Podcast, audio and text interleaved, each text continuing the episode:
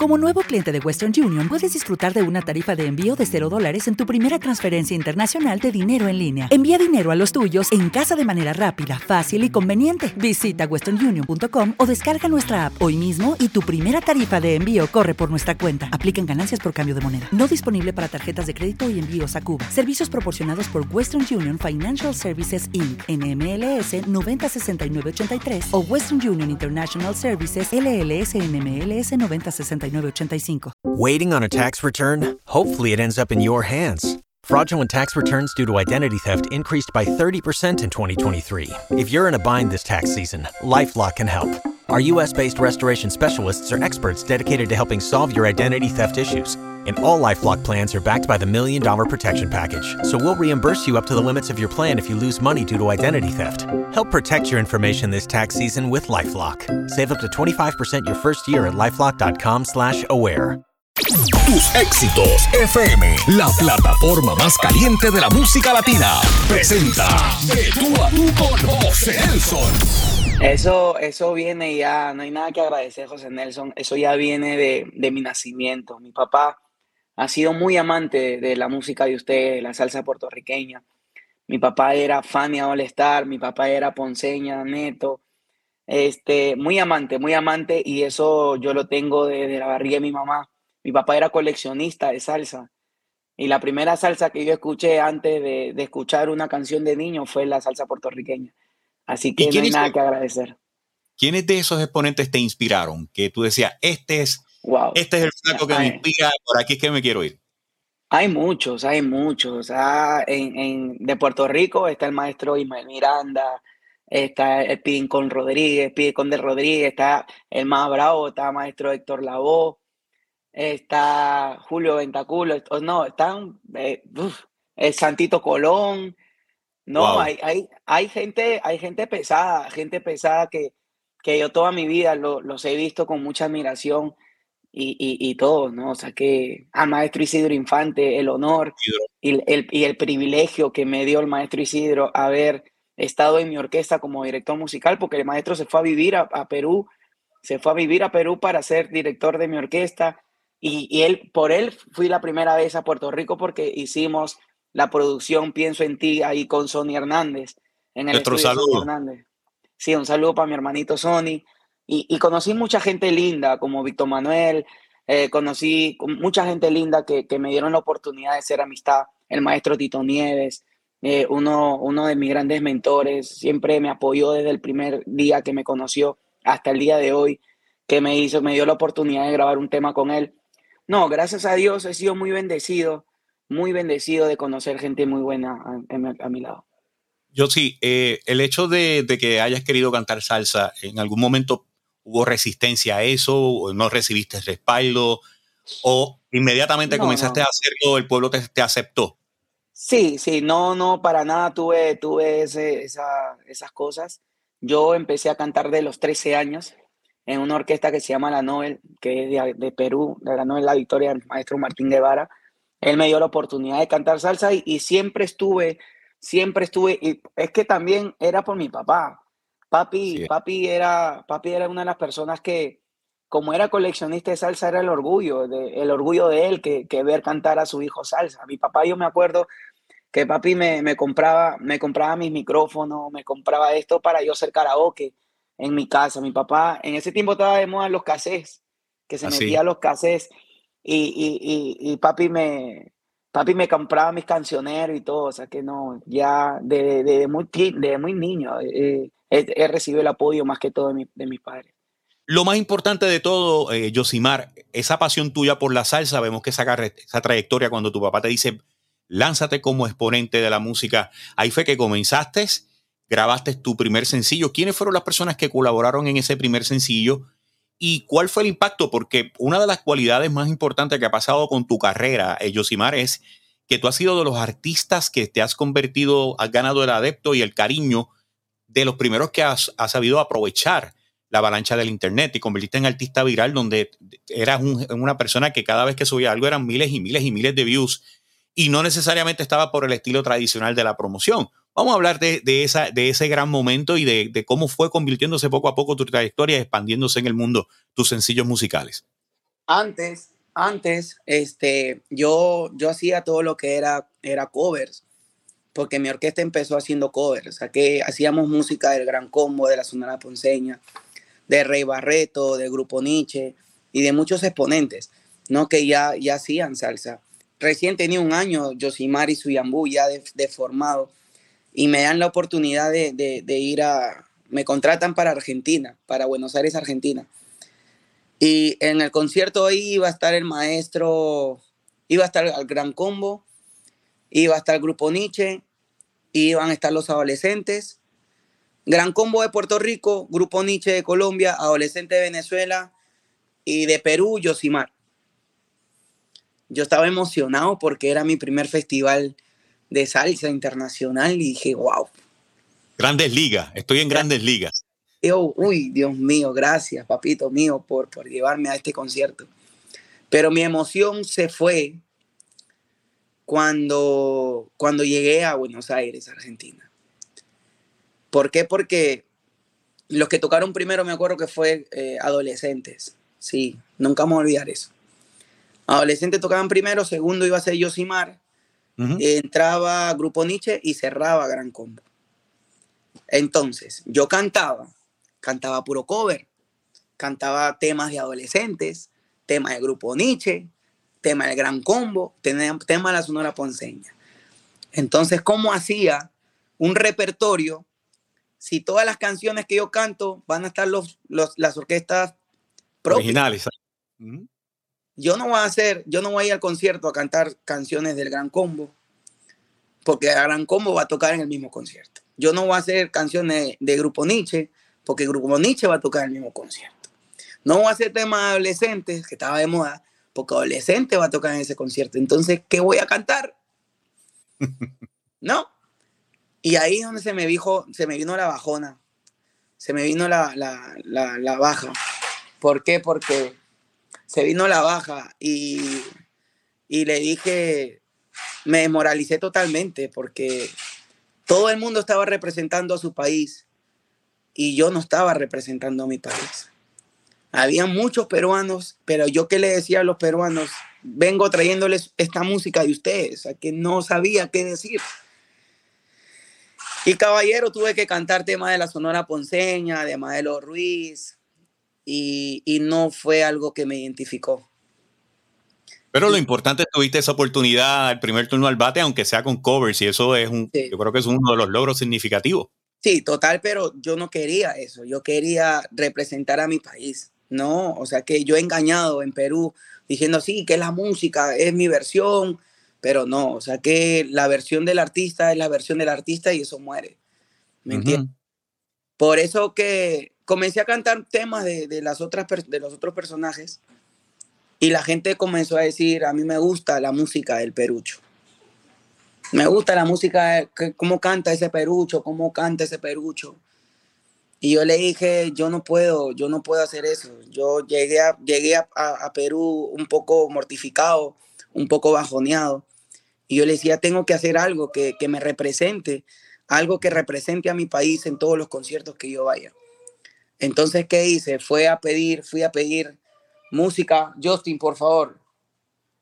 Entonces fui a pedir música a los, a los compositores peruanos que hacían cumbia, porque yo hacía cumbia y yo ya me conocía con bastantes compositores y le pedí permiso, fui a pedirle permiso, fui a pedirle permiso este, para ver si yo podía cantar sus temas, pero en versión salsa. Y gracias a Dios me aceptaron, lo grabé en versión salsa y ya era algo que yo traía de mi país. ¿Y cuándo comienza entonces en ti la, la de entonces cantar canciones de compositores canciones como le llamamos inéditas, canciones nuevas, frescas. ¿Cómo surgió esa oportunidad y cómo se acercaron a ti? Eso recién llega hace como tres, cuatro, cuatro años que comienzo a cantar canciones inéditas. La primer álbum de canciones inéditas que hice fue el álbum que hice en Puerto Rico con el maestro Isidro Infante. Isidro. Sí, ¿no? Que ahí sí me, me puse a componer canciones, puse a pedirle a compositores para, para poder grabar canciones inéditas. Así como cuatro años atrás, yo ya vengo grabando canciones inéditas. Ya no, no grabo, grabo y si grabo, grabo versiones. No, y lo curioso y lo bueno es que, que comenzaste de manera de covers, pero ya poco a poco ya, ya eso pasó a, la historia, ¿no? Porque ya la gente identifica tu, tu, trayectoria. Claro, total. O sea que empecé covers y ahí empecé con las versiones, las versiones de cumbia, versión salsa, de cumbia salsa, y ahí poco a poco ya me fui dando con, mis, con, con los compositores. Yo también me puse a componer mis letras y ya poco a poco, ya ahora este, este último álbum que saqué con el maestro Diego Galé, que se llama El Comienzo, eh, son una, es un álbum de ocho canciones, donde cinco canciones son inéditas, escritas por mí, y son tres canciones de compositores. Ahora, vi que en esta producción tiene Levanta mis manos de Samuel Hernández. ¿Por qué quisiste grabar esta canción? ¿Qué te ah. motivó grabarla? Yo soy cristiano. Maestro Samuel Hernández es uno, es uno de los grandes referentes que hizo que mi familia se vuelva cristiana. Yo le tengo un respeto, una admiración al maestro Samuel Hernández, como él me dice en el Instagram cuando comienzo, comienzo a conversar con él, que las canciones a él se la llegan del cielo y esas son canciones que prácticamente le pertenecen a todos, porque si yo hago alabanzas, como él me dice, eh, eh, lo he visto grabar mis temas y, me gusta todo chévere. Y eso es para darle la gloria a papá, a papá Dios, ¿me entiendes? Y yo me atreví, me atreví a, hacerlo. me atreví a hacer un tema porque tú sabes que a veces con unas letritas la, la palabra de Dios entra por el oído y se te queda, ¿me entiendes? Así es, así es. Lo, y lo importante es que lo hiciste de una forma magistral y eso es bueno porque estás llevando un mensaje a través del género de la salsa. Ahora, me, mencionaste con Isidro. ¿Cómo fue que nació esa relación con Isidro y llegó esa oportunidad cuando visitaste por primera vez a Puerto Rico? Quiero que me narres esa experiencia. Con Maestro Isidro fue al revés. Maestro Isidro vino a Perú a cantar con, con, con la señora India. Vino a Perú a cantar con India y ahí uno, uno de, de una parte de mi equipo me lo presentó al maestro Isidro. Me lo presentó al maestro Isidro y yo hablé con el maestro Isidro. De, a primer momento nos caímos súper chévere, lo invité a casa, salimos a comer, todo chévere. Y ahí yo le pedí al maestro Isidro si podría hacerme algunos temas que quería grabar. Y el maestro Isidro, encantado, dijo que sí, que sí podía. Y ahí con la relación con la relación de, de, que yo iba a Puerto Rico a grabar y, y, todo lo demás, porque tenía que escribir por teléfono, hay veces me mandaba el audio y yo para escribir la tema encima del audio. Llega la oportunidad que yo le dije al maestro Isidro si, si le, le encantaría a él este, ser parte de mi, de, mi, de mi agrupación, ¿no? Porque como maestro Isidro me decía que, que no, no tenían, o sea, que no, no tenía mucho, no salía mucho a, conciertos porque él más se dedicaba a grabar, ¿no? Y las veces que tenía la oportunidad de salir con India a trabajar, salía, pero no era muy constante, que digamos. Y yo le digo, maestro Ciro, yo tengo trabajo, gracias a Dios, toda la semana. Eh, hago 20 presentaciones a la semana, 23 presentaciones a la semana, y me encantaría. Y cuando usted tenga la oportunidad de, de trabajar con, con India, me avisa que, qué día va a trabajar con India y, y usted va, pero me encantaría también que esté trabajando a la par conmigo. Y gracias a Dios, el maestro me, me, aceptó eso. Y por eso que se vino a Perú a, a vivir un tiempo, a, no tanto a vivir, pero se vino a Perú por unos cuantos meses a trabajar conmigo. ¿Y cuando te trajo a Puerto Rico, fue la primera vez que visitaste a la isla? Sí, fue la primera vez, Isidro. ¿Y qué te pareció la experiencia? De, ¿Cómo fue ese, esa primera vez? Enamorado de Puerto Rico, enamorado. No sabes. Yo habré ido como tres, cuatro veces a Puerto Rico. Ahora lo último que fue para el Coca-Cola Music Hall, que estuve en Puerto Rico. Y todas las veces que voy en Puerto Rico regreso, regreso enamorado. Regreso enamorado de, su, de la gente que vive allá, que son muy amables. Regreso enamorado de todo, de todo, del ambiente, de las playas, de lo rico que se pasa. No, estuve por la placita, ahora en este concierto me llevaron a la placita a conocer, wow, qué gente pa' chévere. Pues lo, importante es que aquí poco a poco se comenzó a conocer de Yosimar y Sony e Isidro me hablaban muchísimo de ti, ahí fue que entonces identificamos tus canciones y las tocábamos a través de tus éxitos FM Tropical, porque sabemos que, que es uno de, los, de, uno de los países que más respalda esta aplicación, es tu país, Perú, lo cual estoy eternamente agradecido porque les gusta la música, toda clase de música, y si es más tropical, mucho mejor. Y sobre todo ahí tuvimos la oportunidad de identificar el, gran talento que tienes y, y, sobre todo hemos visto el crecimiento tuyo. Entiendo que ahora con esta propuesta musical es otro nivel, otro escalón más que sube. La idea de, de trabajar en esta vuelta con, con, con, Diego Gale, ¿cómo surgió y cómo te sientes por el trabajo finalizado? Oh, súper bien, súper bien. El maestro Diego Gale, eh, como dicen ustedes, es un caballo. Maestro Diego Gale, la primera vez que grabé con el maestro Diego Gale fue El Aventurero y fueron los temas que del maestro Samuel Hernández. Con Diego hice los temas de Samuel Hernández, las músicas cristianas. Y ahí se, eh, existió una, una, una, gran, una gran admiración por el maestro Diego, aunque ya la tenía más antes, pero al, al ver su, su, el trabajo terminado dije, wow, eh, eh, esto es lo que yo quiero. Ahora hice esta producción al comienzo con el maestro Diego y ahora he hecho esta, esta este nuevo sencillo con, con Junito, Junito Dávila. Junito dándole un, sonido muy interesante eh, de los Estados Unidos que tiene una, una influencia muy buena, ha colaborado mucho con, con Charlie Cruz y otros exponentes. Claro, con Charlie, con Mark, con, con varias gente, ¿no? Y, y ahora esta propuesta que más Junito es también es muy buena, impresionante. Eh, arreglos de Junito Dávila, composición de maestro Omar Alfano y saga White Blast. No, o sea, que usted sabe que Omar Alfano también tiene muchas buenas composiciones. Él ha hecho composiciones a, a Jerry Rivera, a Mar Anthony, a Luis Enrique y a, a miles de personas que son éxitos. Y, tuve la oportunidad que el maestro me haga una canción a mí.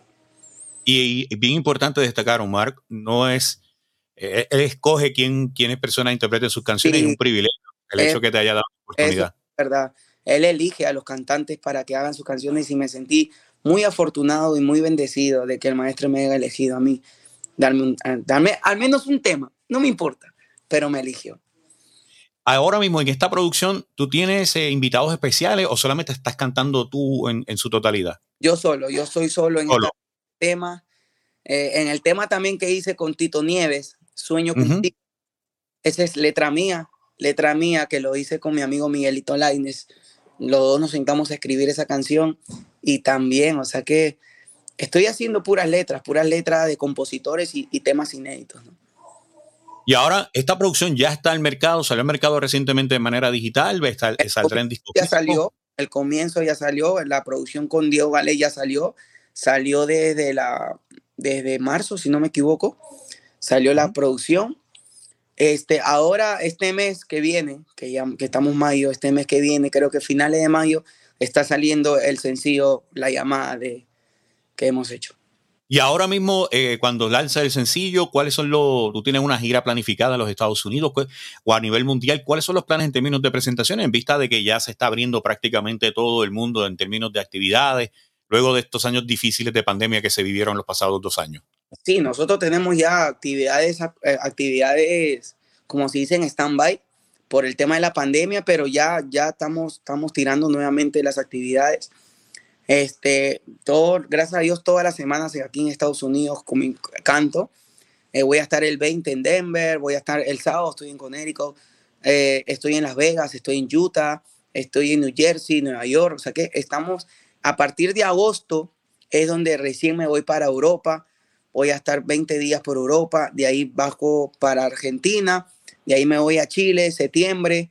Septiembre es Argentina, Chile y me voy para México. Finales de septiembre hasta octubre, septiembre, octubre, me voy para México como hasta la quincena, 10 de octubre.